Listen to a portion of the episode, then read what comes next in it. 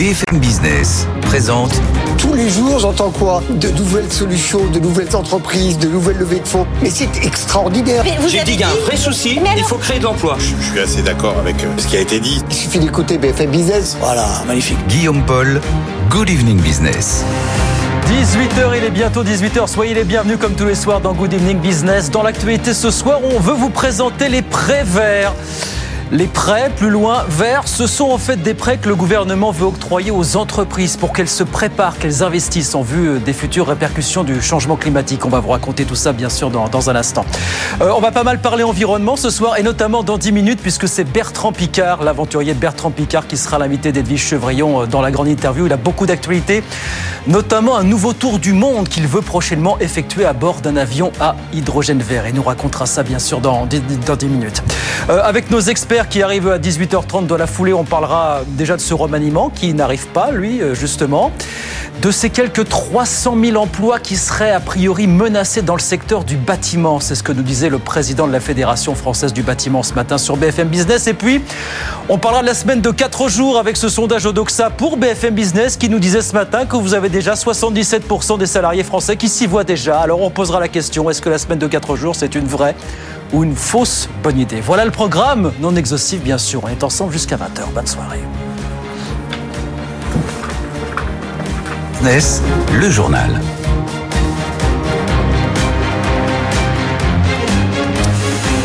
Mais d'abord, comme quoi tout arrive, vous allez voir, on a une bonne nouvelle pour commencer ce journal. On a un secteur en France, ça se confirme, qui est vraiment un atout à l'exportation, c'est celui des cosmétiques. Le chiffre est tombé ce matin. Euh, l'an dernier, la France en a exporté pour plus de 20 milliards de dollars. C'est la première fois. Ça en fait du coup désormais le deuxième secteur le plus porteur à l'exportation. Hélène Cornet. La France, plus que jamais leader mondial de la cosmétique. Le secteur s'est particulièrement distingué l'an dernier selon les chiffres de la Fédération des entreprises de la beauté. Les exportations ont atteint plus de 21 milliards d'euros en hausse de près de 11%. 11 milliards pour les produits de soins et le maquillage, 7 milliards pour les parfums, c'est le double de 2019. La plus forte croissance revient aux produits capillaires. L'Europe et les États-Unis restent les premiers clients. La Fédération note un ralentissement au Moyen-Orient en Asie, mais globalement, le Made in France remporte un net succès à l'international. Un rouge à lèvres sur quatre produits en France est exporté vers la Chine. Succès à tel point d'ailleurs que la filière composée à 80% de PME contribue nettement à l'amélioration de la balance commerciale. Elle est deuxième derrière l'aéronautique et devance désormais celle des vins et spiritueux. Chiffre impressionnant, un rouge à lèvres sur quatre produits en France est exporté vers la Chine. Voilà pour les chiffres des cosmétiques qui sont tombés ce matin. Puisqu'on parle de luxe, c'est vrai que c'est la saison des résultats. Kering a annoncé ce matin un bénéfice net en recul de 17% l'année dernière, un peu moins de 3 milliards d'euros. La relance de la marque phare Gucci sera longue. 2024 sera encore difficile. C'est ce par ailleurs, ce qu'a prédit le PDG François-Henri Pinault euh, ce matin. Et puis alors, puisqu'on parle des résultats annuels, on a eu ce matin euh, ceux de Société Générale et de Crédit Agricole. Après ceux de BNP Paribas en début de semaine, bilan des courses 2023, c'est bon. Mais ça s'est quand même corsé, il faut bien le dire, sur la fin de l'année. Caroline Morisseau. Quasiment toutes les banques ont terminé l'année sur une mauvaise note. C'est lié en partie à des éléments exceptionnels. Les banques ont profité du dernier trimestre pour nettoyer leur bilan et repartir du bon pied. BNP Paribas a passé d'importantes provisions pour tirer un trait sur un certain nombre de litiges. Même chose pour le Crédit Agricole qui a voulu solder la facture liée aux inondations. Les banques sont d'autant plus prudentes que l'activité ralentit et que les défaillances, même si elles restent limitées, sont en train de remonter. Enfin, dans la banque de détail, toutes continuent de souffrir de la remontée des taux qui amputent leur marge, dans la mesure où les banques françaises, contrairement à leurs concurrentes italiennes ou espagnoles, prêtent à taux fixe. Conséquence, la hausse des taux a un effet immédiat sur leur coût de financement, mais elles doivent attendre d'accorder de nouveaux crédits pour répercuter cette hausse à leurs clients. C'est ce qui explique des résultats contrastés. Les banques très exposées au marché français, comme BPCE, sont particulièrement pénalisées. À l'inverse, celles qui sont plus diversifiées, BNP Paribas ou le Crédit Agricole, très présentes en Italie, s'en sortent mieux. Caroline Morisseau, on l'a appris que tout à l'heure, mais apparemment les locaux parisiens du groupe chinois Huawei ont été perquisitionnés avant-hier par des magistrats du parquet national financier en raison d'une procédure portant sur des soupçons d'atteinte à la probité. Voilà ce que dit une source judiciaire citée par l'agence France Presse. On n'en sait pas beaucoup plus du coup sur les faits dont le groupe fait l'objet, euh, pour lesquels le groupe fait l'objet de soupçons.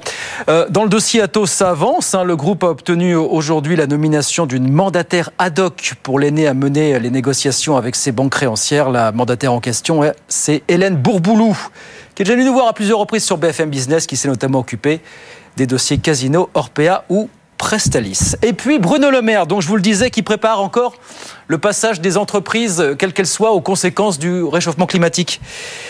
Il a annoncé ce matin qu'il allait garantir ce qu'il appelle des prêts verts aux entreprises pour qu'elles se préparent à assurer la continuité de leurs activités, quel que soit le type d'incident climatique. Écoutez, euh, Bruno Le Maire. Nous allons mettre en place des prêts verts garantis par l'État pour l'adaptation au changement climatique et la transition écologique. Ces prêts garantis par l'État pourront aller jusqu'à 2 milliards d'euros. Ça ne représente zéro dépense publique, mais c'est pour vous une garantie pour investir dans l'adaptation au changement climatique. Voilà, Bruno Le Maire aujourd'hui à Bercy. L'Oréal, je vous disais, beaucoup de résultats qui tombent dans le luxe. L'Oréal qui annonce à l'instant un bénéfice net en hausse de 8,4% en 2023 et qui se dit confiant pour cette année. Pas du tout le même ton du côté de chez Kering. Je vous disais ça il y a quelques instants.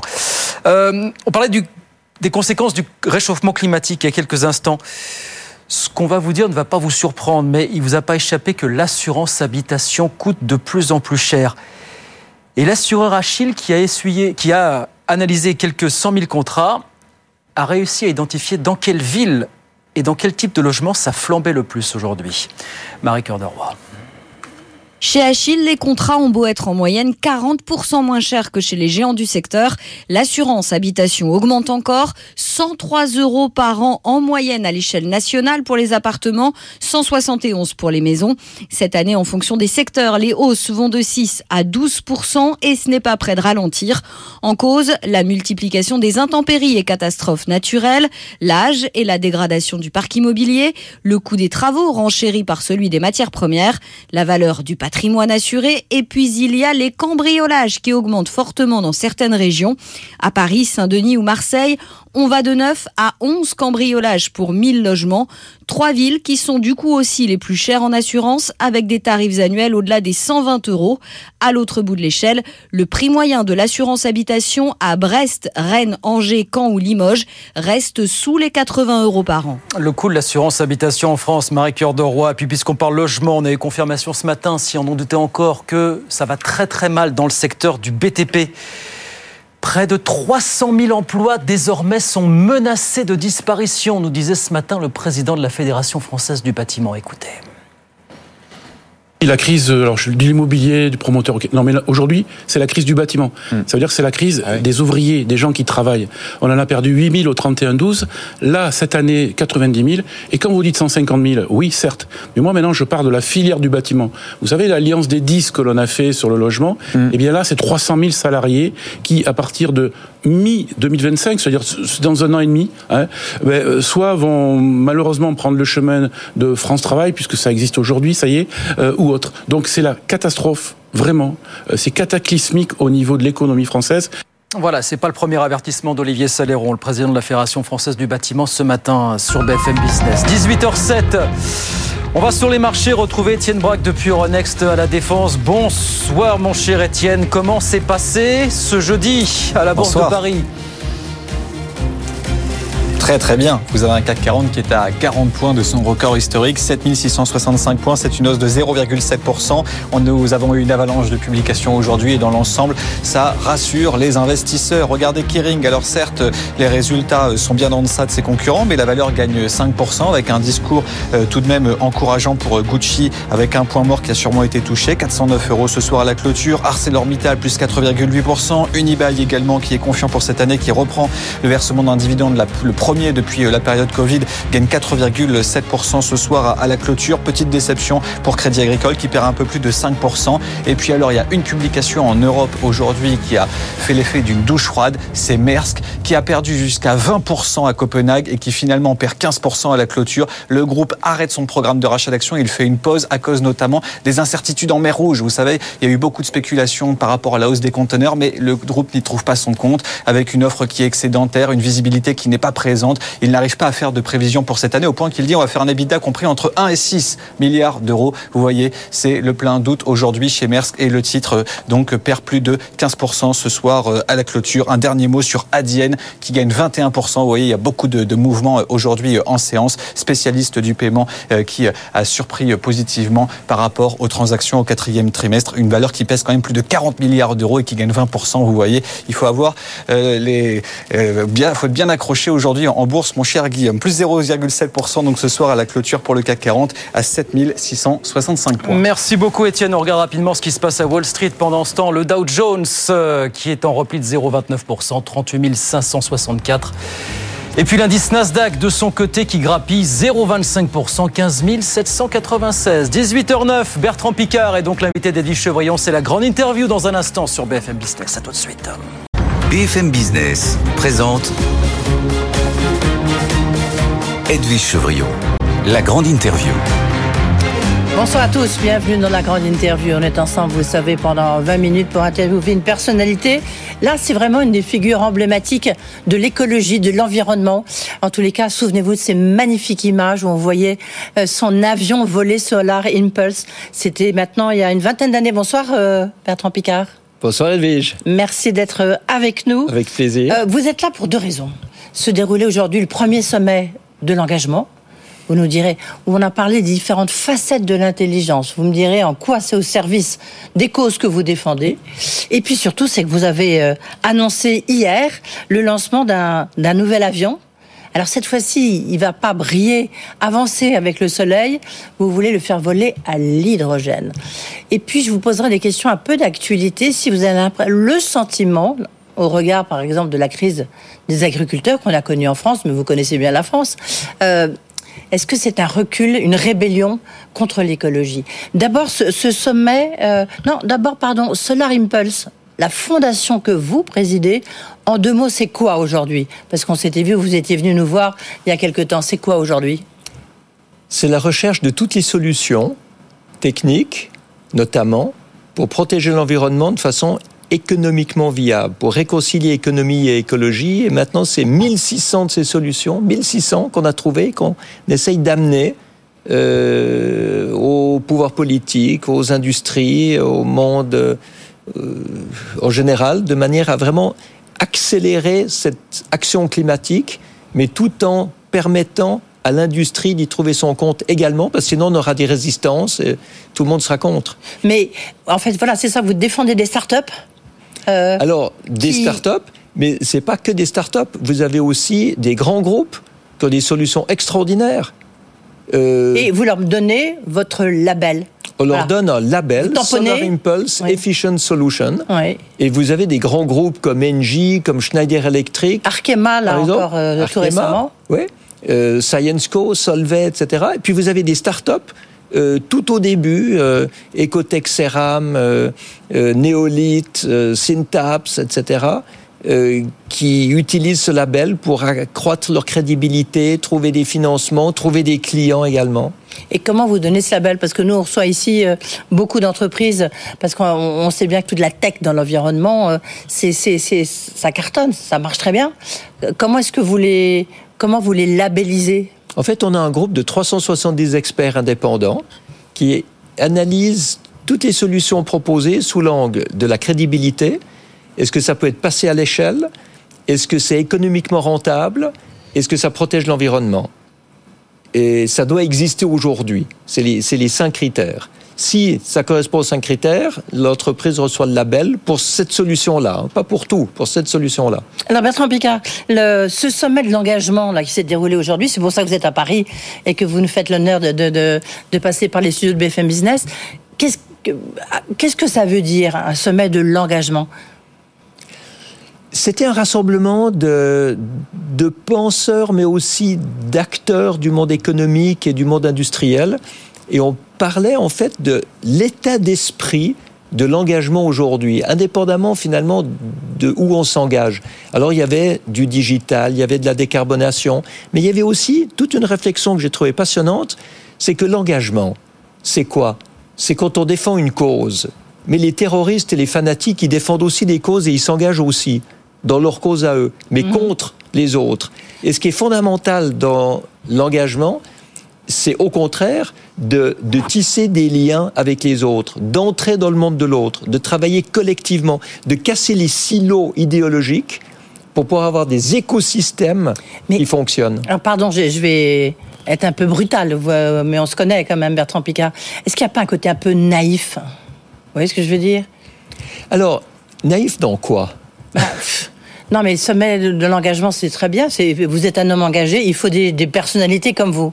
Mais en même temps, là, on voit bien que les, les, le monde se durcit énormément, que ce soit sur le plan géopolitique, sur le plan de ouais, capitalistique, sur justement. le plan euh, syndical, sur le plan des agriculteurs. Mais c'est pour ça que ça marche pas. C'est pour ça que si on s'engage pour une idéologie, on va aboutir, pardon, dans le fanatisme, alors que si on s'engage dans une approche commune sur les sujets, on va prendre ce qui est bon partout en essayant de créer des alliances. Et c'est que par l'alliance qu'on pourra avancer, sinon on sera dans des conflits permanents. Le, le clivage, il faut savoir ce que c'est le clivage. Le clivage, c'est le fonctionnement immature d'un enfant de moins de deux ans. Et il y a des adultes qui continuent comme ça à cliver. Ouais. Alors ils sont persuadés qu'il y a tout le bon d'un côté, tout le mauvais de l'autre, alors que c'est pas ça. Le monde c'est pas noir ou blanc. Le monde c'est des gris différents, des nuances différentes, c'est des manières de penser qui doivent intégrer la vision de l'autre. Et si on n'est pas capable de faire ça, c'est qu'on est immature. Mm. Le monde politique clivé est un monde dangereux qui aboutit au fanatisme des deux côtés. Ah ben dis donc, comme ça, j'en connais beaucoup que si ben là, vous entendez, peu ils auraient un peu peu de les. psychologie, Ah, comme ça fait, ouais, aussi. ben vous êtes psychiatre, ça tombe bien. psychiatre, Ah, d'origine, d'origine, d'origine. que j'ai appris. Le- Tiens, euh, juste, et puis après, on va parler quand même de, de- de votre formidable projet, un nouveau projet, euh, 20 ans après. Total qui affiche un, un, un- un bénéfice de euh, un peu moins de 20 milliards euh, d'euros. Est-ce que, en France, vous savez, ça fait hurler euh, tout le monde. Est-ce que vous, ça vous choque? Moi, ce qui me choque, c'est que la population, donc nous, continuons à consommer du pétrole. Et mais on tant qu'on consomme du pétrole, tant qu'on gaspille le pétrole, tant qu'on a des moteurs à combustion qui gaspillent les trois quarts de l'essence à 2 euros le litre qu'on met dans le réservoir au lieu d'avoir des moteurs électriques qui sont à 97% de rendement et qui gaspillent rien du tout, eh ben, tant que ce sera comme ça, les compagnies pétrolières auront de beaux jours devant eux. Alors, c'est très facile d'attaquer les pétroliers et puis de continuer à consommer. Moi, je pense que ce qu'il faut, c'est que nous, consommateurs, diminuons la consommation et ça encouragera les pétroliers à se diversifier dans le renouvelable, dans l'électrique, dans l'hydrogène, dans le biogaz, etc. En fait, on est un peu schizophrène, c'est ça que vous êtes en train de nous dire. Euh, pas seulement un peu, beaucoup. On a une mauvaise foi crasse, on accuse les autres de manière à, à, pas devoir montrer sa propre faiblesse.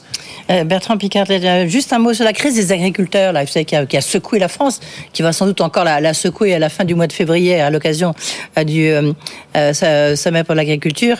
Est-ce que vous avez le sentiment que, effectivement, la musique est allée trop vite? Pour des agriculteurs, pour d'autres, euh, pour la population Est-ce que vous trouvez que cette transition écologique qui tombe un tout petit peu d'en haut, euh, ah, finalement, là, c'est une forme de rébellion contre ça c'est pas que la musique va trop vite, c'est qu'il y a une cacophonie totale.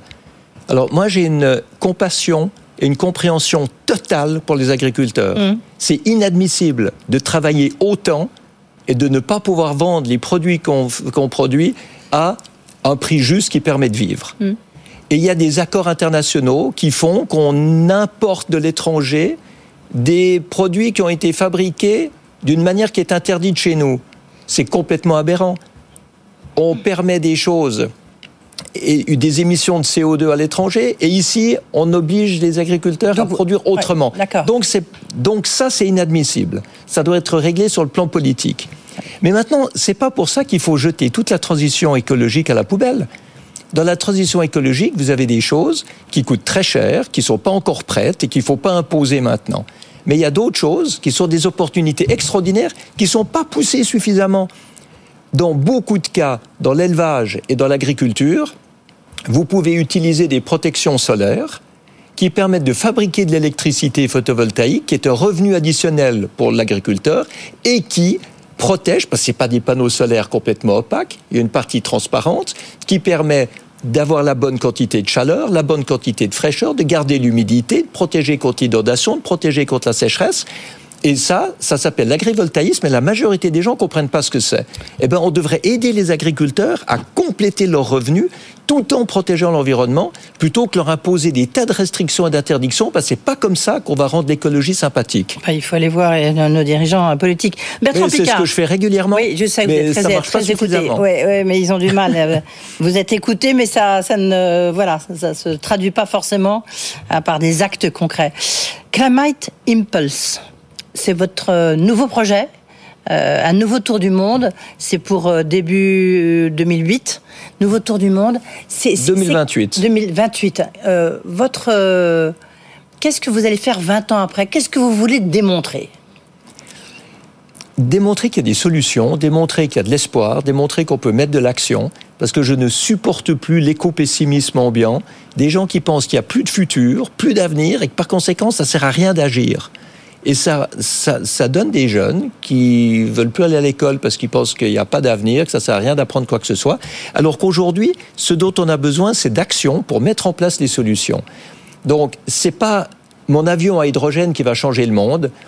C'est mon avion à hydrogène qui va porter ce message de l'esprit de pionnier qu'on doit absolument réintroduire maintenant pour arrêter de se lamenter sans rien faire et se remettre en question pour mettre en place toutes les solutions nécessaires. C'est en fait un fer de lance qui encourage l'action climatique positive. Le Solar Impulse, donc il y a 20 ans, ça avait donné lieu à des images absolument extraordinaires. On s'en souvient tous, ça nous avait beaucoup marqué. C'était le fait de, c'était vraiment zéro carbone hein, comme euh, comme vol. Euh, est-ce que là, ça va être, vous allez le réussir aussi ce défi-là? Alors j'espère, mais quand on commence quelque chose de nouveau qui n'a jamais été fait... Oui, parce que quand on interroge des patrons d'Airbus, etc., l'avion hydrogène, c'est l'avion de ligne, c'est pas pour tout de suite hein, quand même. Airbus vise 2035. Oui, mais ça ne sera pas prêt. Et si on, si on a le soutien technique euh, d'Airbus, et on a eu beaucoup de soutien pour tout ce qui est design, études de faisabilité de Climate Impulse, c'est parce qu'Airbus y croit et que nous, on peut fonctionner un peu comme un démonstrateur, comme un banc d'essai. Et il y a des tas de technologies qu'on est en train de développer avec ScienceCo, qui est notre gros partenaire technologique, c'est la spin-off de Solvay. ScienceCo amène des matériaux thermoplastiques, donc des matériaux composites recyclables entièrement, des isolations pour les réservoirs d'hydrogène liquide, des matériaux pour les piles à combustible, pour les batteries. En fait, c'est de ça qu'on a besoin pour développer une euh, industrie hydrogène. Oui, mais le problème de l'avion à hydrogène, enfin de l'hydrogène, c'est qu'il faut la maintenir à moins 235 degrés Celsius. Moins, 253. 253, ben moi j'avais Si on veut garder de euh, l'hydrogène liquide. Euh, donc ça veut dire, un, il faut des énormes réservoirs, puis après il faut de l'électricité pour refroidir l'hydrogène. Non, on fait que de l'isolation passive. Par contre, il faut de l'électricité et de l'électricité propre, donc solaire ou éolien par exemple, ou, hydroélectrique, pour électrolyser l'eau et fabriquer l'hydrogène. Donc vous avez de l'hydrogène qui est décarboné, c'est cet hydrogène-là qu'on veut utiliser dans l'avion, et c'est cet hydrogène-là qui peut aussi être utilisé dans l'industrie euh, métallurgique, dans la fabrication des engrais. Partout, on a besoin d'hydrogène. Et puis ensuite, dans des trains, dans des bateaux, dans des camions lourds, dans des avions, etc. Je disais que quand même... C'est une démonstration, en fait. Vous savez, oui, oui, oui. le pire, c'est l'immobilisme. C'est tous les gens qui disent on n'y arrivera pas, tous, tous les sceptiques, tous ceux qui disaient on n'aura jamais de voiture, parce qu'on n'aura pas de station d'essence, alors qu'au moins quand on va à cheval, on a des bottes de foin euh, à chaque escale. Et puis ceux qui disaient que l'avion n'existerait jamais parce que si c'est plus lourd que l'air, ça tombe. Ceux qui n'avaient pas compris qu'on pouvait créer de la portance avec la vitesse. Puis maintenant, vous avez tous ceux qui disent qu'il n'y a pas de solution pour l'écologie. Euh, et puis il y a ceux qui disent qu'il n'y a pas de solution pour décarboner l'aviation. Il faut arrêter de dire qu'il n'y a pas de solution. Vous savez, il y a une phrase que j'adore qui consiste à dire que ceux qui disent que c'est impossible doivent arrêter de déranger les gens qui sont en train de le faire. c'est excellent, pas mal. C'est une phrase de vous ou c'est une phrase de qui Mais malheureusement, c'est pas de moi. Enfin, je crois pas. Mais je, l'utilise ah, depuis longtemps. Euh, je retrouve l'auteur. C'est donc c'est un vrai défi technologique. Je sais pas si on peut le, voir derrière nous cet avion. Il a en fait, il y a. Alors derrière vous, il y a encore Solar Impulse. Oui, ça c'est donc le, vieux entre guillemets. Là, le nouvel avion. Là, vous avez le nouveau. Voilà. Là, vous avez cet avion. Est-ce que vous pouvez nous le décrire pour ceux qui, qui sont à qui nous écoutent à la radio? Alors, c'est un avion qui est construit autour des réservoirs d'hydrogène liquide. Donc, vous avez deux fuselages, côte à côte, qui contiennent ces réservoirs. Vous avez l'aile qui tient les deux fuselages ensemble. Et au milieu, vous avez le cockpit dans lequel il y aura Raphaël Dinelli euh, et moi. Raphaël Dinelli est un navigateur, ingénieur en matériaux composites qui euh, construit l'avion. Et euh, Donc il avait chaviré, vous, vous, me disiez ça, il avait chaviré, c'est lui qu'on avait récupéré au large de quoi C'était au large de, je sais plus... Au, large du pôle sud. Hein, oui, il ça, avait chaviré de manière dramatique pendant un Vendée Globe, mais il a aussi gagné une Jacques Vabre, il était troisième à une route du Rhum, grand navigateur. Et là, huit jours seulement. Donc, euh, et vous allez. Huit ou neuf jours. D'aller où? D'où à où? D'un point au même point. Après avoir fait tout le tour. on n'a ah, pas encore décidé où on décollerait. On va mettre au concours le, ah le, lieu de départ. Oui. Euh, est-ce que vous, vous avez. Est-ce que vous avez le sentiment quand même qu'il y a une prise de conscience de nos dirigeants devant l'urgence climatique c'est quelque chose que vous prêchez depuis longtemps, euh, Bertrand Picard. Est-ce que vous avez le sentiment que ça y est, c'est enfin rentré? Vous étiez à Dubaï là pour la COP. Vous me disiez là au moins ça crée un forum. Mais est-ce que les décisions sont à la hauteur de vos espérances? Alors, il y a une prise de conscience de l'urgence climatique. Par contre, il y a quelque chose qui manque. C'est la prise de conscience de l'impératif économique de protéger l'environnement. Parce qu'aujourd'hui, on est dans une économie de quantité où on gaspille, où on est inefficient, on produit de plus en plus au prix de plus en plus bas, avec des salaires de plus en plus bas, avec des inégalités sociales inacceptables. Et ça, ça nous mène nulle part. Et quand chaque fois qu'on met de la pollution ou du CO2 dans l'atmosphère, on met aussi des euros et des dollars parce qu'on gaspille l'énergie et les ressources naturelles. Donc il faut une économie de qualité où on vend de l'efficience au lieu de vendre de l'abondance. Et cette efficience, elle est hyper rentable. Si vous arrivez à économiser de l'énergie ou des ressources naturelles, eh bien, vous faites une marge bénéficiaire plus haute. Et c'est cette marge bénéficiaire plus haute qui sert à payer l'investissement. Donc, vous êtes dans un cercle vertueux, au lieu d'être dans ce cercle vicieux de, PIB dépendant uniquement du gaspillage. Euh, vous, votre projet, Climate Impulse, c'est un budget de combien? C'est un budget de 45 millions pour fabriquer l'avion, toute la recherche, développement autour de ça, une quinzaine de millions ensuite pour toutes les opérations. Et on a, contrairement à Solar Impulse, où, j'ai annoncé le projet avec zéro partenaire, cette fois on a déjà un gros partenaire qui est ScienceCo, euh, qui nous soutient et on peut l'annoncer avec déjà une partie de la construction garantie sur le plan économique. Donc c'est un gros soulagement. Donc un gros soulagement sur, surtout pour vous. Puis derrière, vous avez des entreprises françaises comme Daer, euh, comme Airbus et d'autres. Merci beaucoup Bertrand Picard. Vous reviendrez nous voir avant 2028. Hein. Ah ben, bien euh, sûr, il y aura des tas d'étapes de la construction qu'on vous. Peut-être on saura d'où vous allez partir. Merci beaucoup d'être venu à l'occasion de ce sommet de l'engagement. Merci. Good Evening Business. Actu, expert, débat et interview des grands acteurs de l'économie. Allez, 18h33, c'est l'heure de débriefer avec nos experts. Première, euh, première euh, session des experts sur BFM Business. Thomas Asportas est avec nous. Bonsoir Thomas. Emmanuel Le Chip qui va nous rejoindre. Euh, Edwige Chevrillon qui est en train de de faire l'after, comme on dit, avec, ça, avec Bertrand Picard dans les couloirs. Et Audrey Tcherkov qui devait saluer Bertrand Picard. Voilà, c'est ça.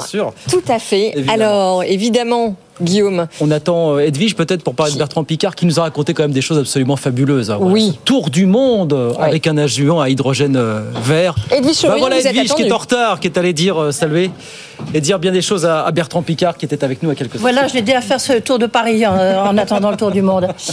Pardonnez-moi. Donc non, mais c'est un beau projet qu'il fait. Donc Alors on rappelle tour du monde, c'est ça? Oui, exactement. Et puis en, fait, ce qu'il dit, c'est que il veut rapprocher l'écologie de l'économie. Oui, lui, il dit, il monte les deux mains comme ça en disant, voilà. là, il y a l'environnement, il y a l'écologie, puis là, il y a euh, l'économie. Il faut que les deux, les deux correspondent. Tout seul, ça peut pas marcher. Donc il faut que les deux, les deux anneaux se, se retrouvent et qu'à ce moment-là, on aura un, un, tour du monde, de, on, aura l'écologie, l'environnement qui sera accepté par tout le monde. Oui, et euh, ce qui est intéressant, c'est qu'en annonçant un tour du monde en avion propulsé à l'hydrogène, donc c'est prévu pour 2028, c'est ça? 2028. Voilà, Bertrand Picard remet finalement le projecteur sur cette solution euh, qui fait rêver l'industrie euh, aéronautique et qui pourtant peine à passer à l'échelle. C'est-à-dire que l'hydrogène, il y a un problème, c'est qu'en fait, fait, euh, ça prend les réservoirs euh, prennent énormément de place. Oui. Et puis, du reste, ça se voit Et dans, très dans le lourd. projet. Du reste, euh, ça y est, il a dessiné son futur avion. En fait, les deux, deux réservoirs euh, sont énormes. Puis au milieu, il y a juste un, un petit espace de, pour le cockpit. Et puis en plus, il faut le refroidir à moins de donc 265 ou 253. Moi, j'avais correct, c'était 235, moi, c'est 53. Donc, il, il faut beaucoup d'énergie pour le. Et pour ça- oui, pour le- et donc ça coûte cher. Donc ça coûte cher et puis surtout il faut mettre en place de nombreux.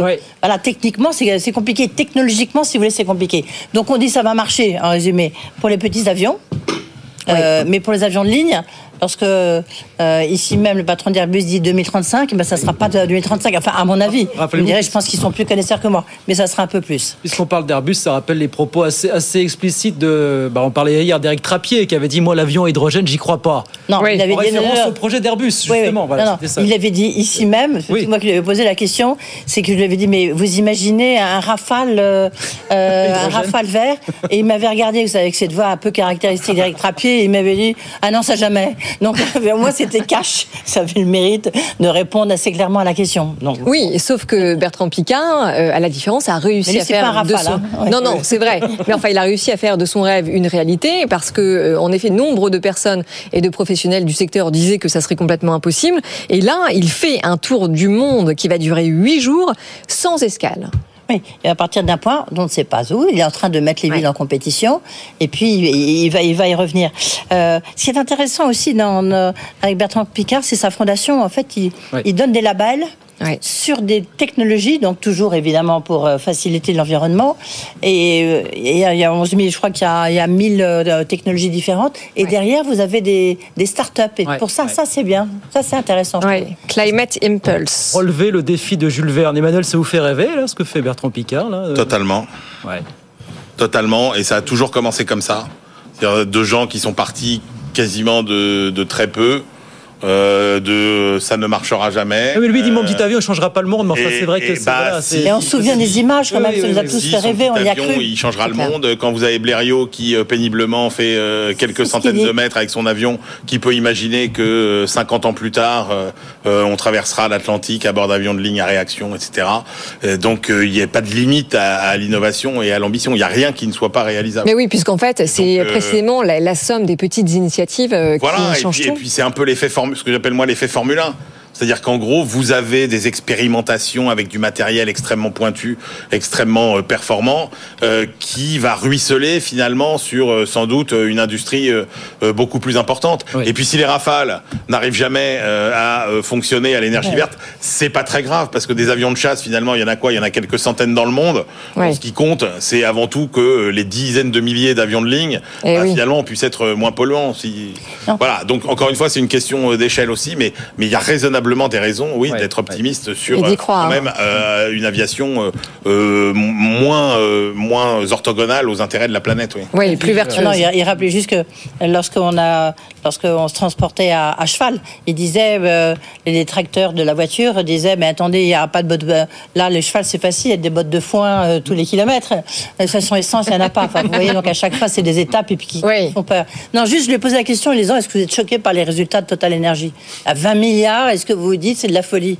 Il dit non, pas du tout. Ça veut dire simplement que nous, on est complètement euh, isophrène, euh, schizophrène, hypocrite parce que bah, ça veut dire que bah, nous tous, qu'est-ce qu'on fait? On prend notre voiture et donc on utilise, on utilise du pétrole. Donc, il faut arrêter de critiquer bah, de Total l'énergie. C'est qu'après tout, lui, il fait. Oui, enfin, il répond à une business. demande, euh, ça, c'est pas sûr. lui qu'on- c'est pas lui qu'il faut critiquer, c'est plutôt nous euh, qui dont il faut critiquer le comportement. Voilà. Eh oui, ça c'est toute la question. Est-ce qu'il faut faire peser euh, le poids sur les consommateurs ou euh, sur les entreprises, Emmanuel? Et rappelez-vous que quand on a euh, quand les premiers trains ont commencé à, à circuler, donc à 50, 60 km heure, on pensait que euh, l'homme ne serait pas capable euh, de résister à une telle vitesse, notamment dans les tunnels. hein. Oui. Donc, euh, donc, vous voyez, on, part- on part de très loin. Moi, je pense qu'il faut absolument jamais dire jamais en matière de, de technologie. C'est pour quand ce tour du monde Il y a une date non 2028. 2028, voilà.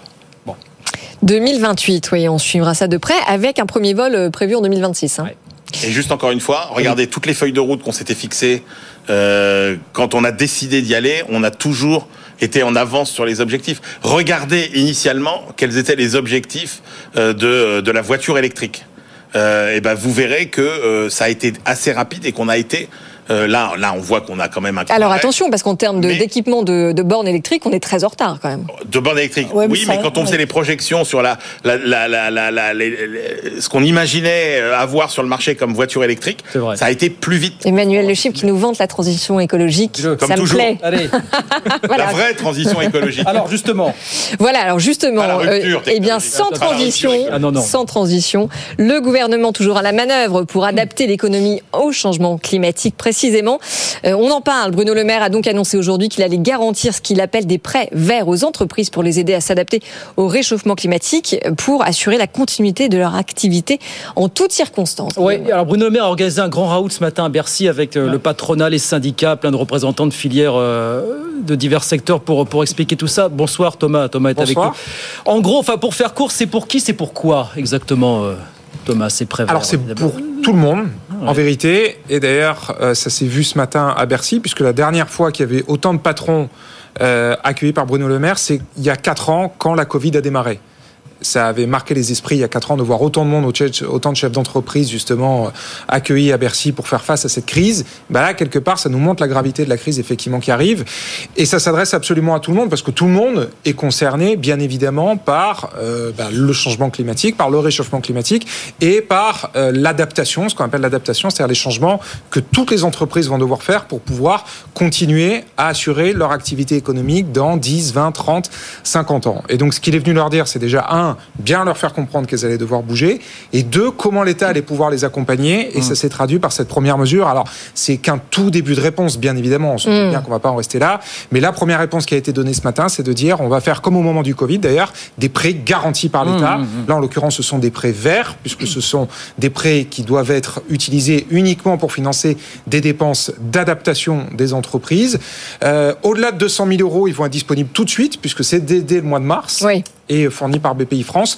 Sous 200 000 euros, d'ailleurs c'est même 250 000 euros dans l'industrie. Sous 200 000 euros, c'est à partir du mois de juillet dans les réseaux bancaires, mais avec toujours quand même le tampon de la, de la BPI. Au total, l'État va garantir cette année, à minima, euh, 2 milliards d'euros. Alors avec une spécificité quand même pour les grandes entreprises qui sont euh, dites essentielles au fonctionnement de nos systèmes énergétiques et de transport, euh, c'est-à-dire la SNCF, EDF entre autres, qui euh, vont devoir fournir d'ici la fin de l'année un plan détaillé d'adaptation au réchauffement climatique. Ça, effectivement, c'est il y a eu trois annonces en fait ce matin. La première c'était ces préverts, la deuxième c'était celle-là, effectivement, de dire que les entreprises d'infrastructures publiques majeures et incontournables que sont l'énergie et les transports doivent euh, fournir d'ici à la fin de l'année un oui. plan d'adaptation et vous avez effectivement des ingénieurs dans ces entreprises-là dont le job à temps plein c'est de préparer des scénarios d'adaptation. On se souvient que l'été dernier, mi-août, la canicule était telle que deux centrales d'EDF ont failli s'arrêter ou en tout Oui, cas tourner oui. au ralenti parce que l'eau était tellement chaude qu'elle ne pouvait plus refroidir correctement les centrales. On se souvient que Roland Lescure lui-même, fin août, en rentrant d'un déplacement en Haute-Savoie avec Bruno Le Maire, avait passé 7 ou 8 heures à l'arrêt parce que les trains ne pouvaient plus rouler parce qu'il trop chaud et que les rails euh, étaient euh, du coup enfin, n'étaient plus praticables. Mm. Et donc il demande à RTE, il demande à la SNCF et EDF de fournir un plan d'adaptation d'ici à la fin de l'année. Et on pourrait même on pourrait même se dire que Orange, quelque part, enfin, que les télécoms évidemment sont concernés aussi. C'est-à-dire que si demain euh, il y a des tempêtes et que les réseaux télécoms ne fonctionnent plus, le pays ne, le pays ne fonctionne plus. Ah bah l'économie s'arrête, oui c'est clair. Évidemment. Alors, on est en, en ligne avec euh, une personnalité qui était ce matin présente à cette réunion à Bercy. C'est Michel Picon, que je remercie d'être avec nous, le président de l'UDP, les entreprises de, de proximité, qui représentent donc les artisans, les, les commerçants et les, et les professions Nouveau libérales. président. Bonsoir, nouveau président. Bonsoir, monsieur Picon. Merci beaucoup d'être avec nous Bonsoir. quelques instants pour nous raconter cette réunion. Et puis, on a envie de comprendre concrètement cette adaptation aux futures conséquences du changement climatique pour vos entreprises, ça va se traduire par quel type de dépenses, quel type d'investissement sur l'avenir concrètement, Monsieur Picon? Bien, écoutez, euh, ce- cette réunion, euh, en fait, euh, le ministre nous a engagés à passer du constat, un constat qui est partagé par tous aujourd'hui sur le dérèglement climatique et ses conséquences sur euh, notre économie et se préparer euh, dans chacune de nos entreprises à faire en sorte que euh, le, passage à 3 degrés, si, malheureusement les, choses se, se- se passent comme cela, puisse être préparé, adapté dans nos entreprises. Alors, bien évidemment, dans nos entreprises, plus particulièrement toutes celles qui sont dans les services, euh, on a une réflexion sur l'utilisation de l'eau, on a une utilisation sur les bâtiments dans lesquels nos activités euh, s'exercent, sur euh, l'élévation de la température, bien évidemment les équipements de climatisation, de pompes à chaleur, enfin en tout cas, dans les petites entreprises, alors bien évidemment, le, ministre a fait quelques, quelques injonctions, si je puis dire, aux grandes entreprises, notamment aux grandes entreprises publiques. Euh, pour les petites entreprises, c'est un peu plus compliqué pour chacune d'elles. Et nous, euh, UDP, ce que l'on dit, euh, c'est qu'il faut renvoyer cela dans les branches professionnelles, branche par branche, pour qu'on anticipe ces, ces changements qui, bien évidemment, vont coûter de l'argent aux entreprises. Alors, oui, le ministre a fait une annonce aujourd'hui intéressante qui est celle d'un prêt garanti par l'État, le prêt vert. Bon, cela dit, la situation économique d'une entreprise, faut-il que pour qu'elle transforme et qu'elle se mette, comment dirais-je, en préparation, euh, il faut-il qu'elle ait les moyens de souscrire à ce mmh. prêt? Parce qu'il n'y a pas d'aide ni de subvention. Bon, c'est déjà bien d'avoir un prêt euh, garanti par, par l'État, dit un prêt vert, mais va-t-il falloir que les entreprises aient la capacité de le faire Donc pour qu'elles le puissent, il va falloir prioriser aussi les investissements que l'on doit faire. Et quels sont ces investissements? Je pense que c'est un travail dans les branches. En même temps, Michel Picon... Euh... Emmanuel Le pardon. Euh, Qu'est-ce qu'il y a? C'est le micro qui non, c'est bon. Non, non, ça marche. Euh, écoute, Emmanuel. En même temps, en même temps euh, quand on regarde, euh, les, les, si on fait un petit calcul assez bête, 2 milliards si on prend même en compte que les PME, il y a à peu près 160 000 PME, ça fait à peu près 12 000 euros par PME. Donc, euh, est-ce qu'il y a de quoi s'emballer euh? Non, il n'y a, pas de quoi s'emballer dès le mois de juillet 2024, je suis d'accord avec vous. Euh, bon, cela dit, on, doit se préparer sur une élévation et, être prêt en 2030. Donc je ne sais pas, je ne crois pas que ça soit 2 milliards one shot. Non, non, non. Pas les entreprises immédiatement qui vont pouvoir, euh, qui vont pouvoir le faire. Il y a une question qui s'est posée parce que beaucoup de nos petites entreprises sont encore en train de rembourser le PGE hein, Mais oui. lié à la crise Covid.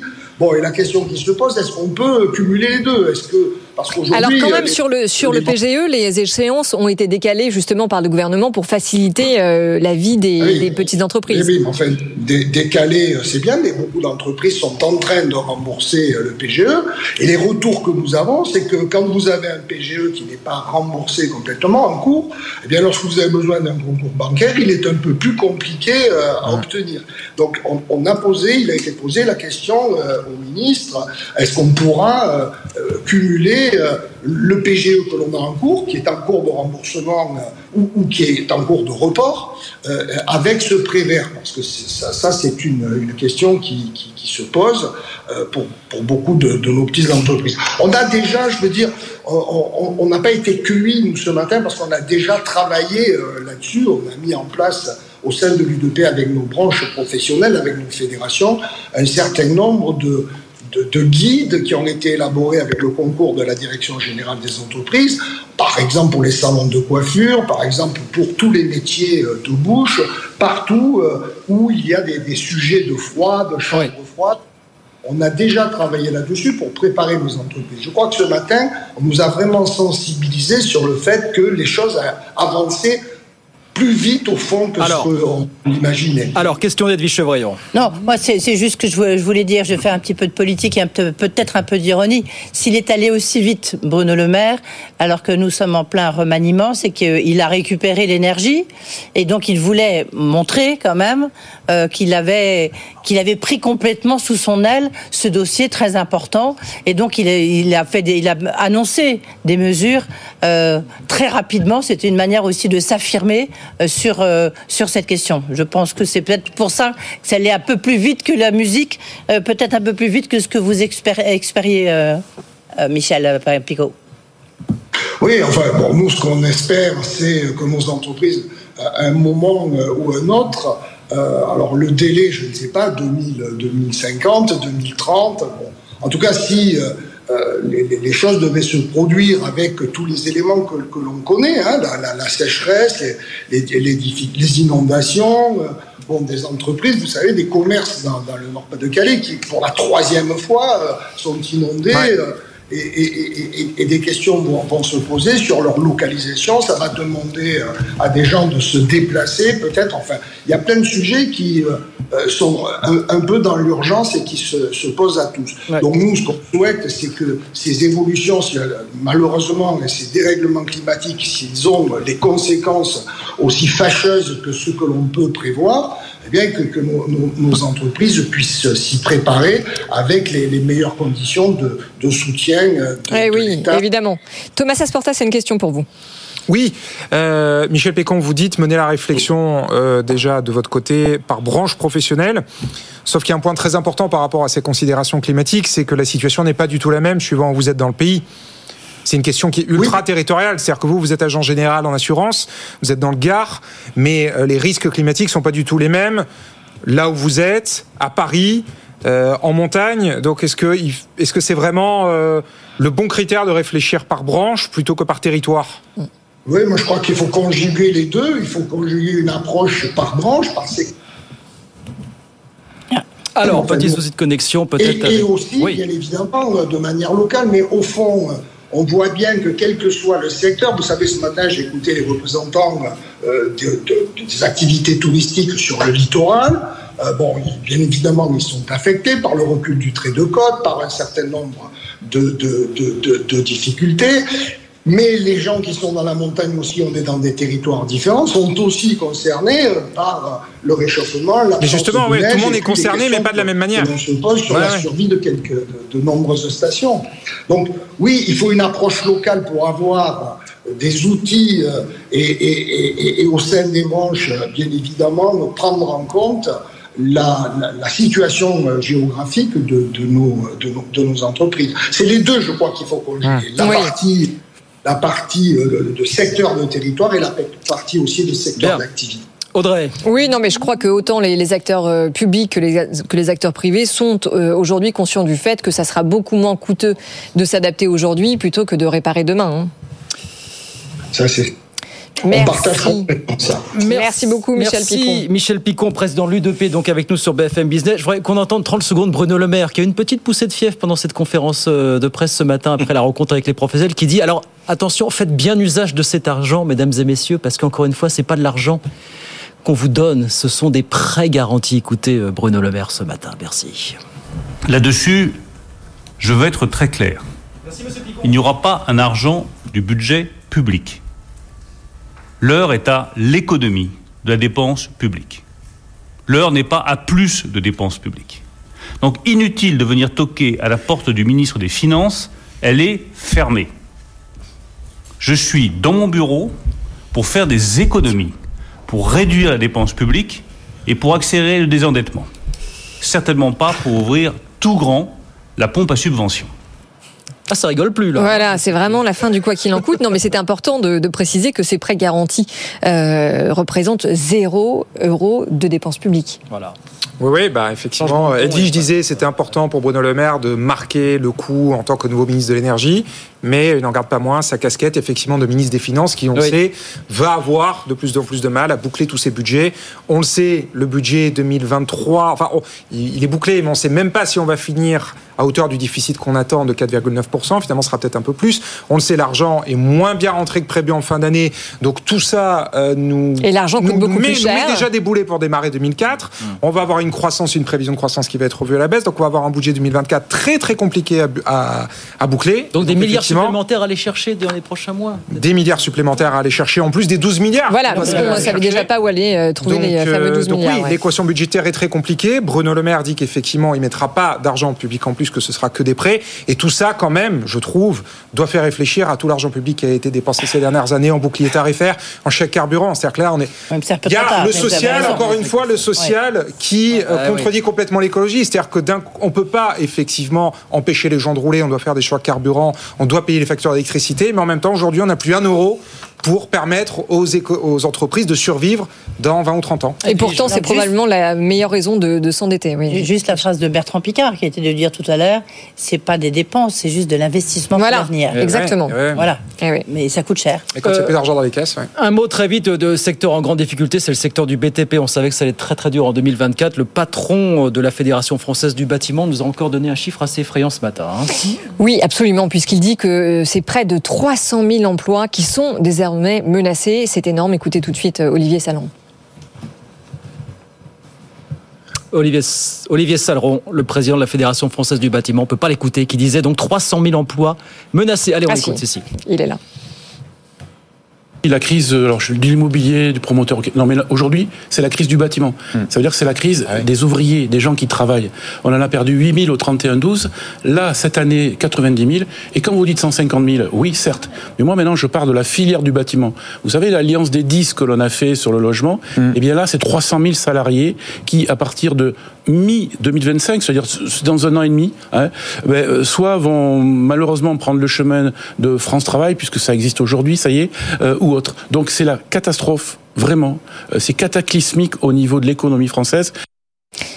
Alors, on va parler du remaniement après, mais il faut aussi préciser que cinq ministres du logement en trois ans, que ça fait plus de sept semaines que les professionnels du bâtiment euh, n'ont personne à qui s'adresser. Ça, on dit quand même beaucoup sur euh, la prise en compte du secteur de la part de l'exécutif. C'est quoi le problème? Emmanuel Macron n'aime pas l'immobilier? Non, mais alors déjà, euh, déjà, vous allez me supprimer euh, le ministre du logement comme euh, comme il faut supprimer, comme on l'a dit hier, le ministre du tourisme, le ministre du commerce extérieur. Qui quoi des Pourquoi qui Parce qu'ils ne servent à des rien. gens qui ne servent à rien. Retenez bien cette règle.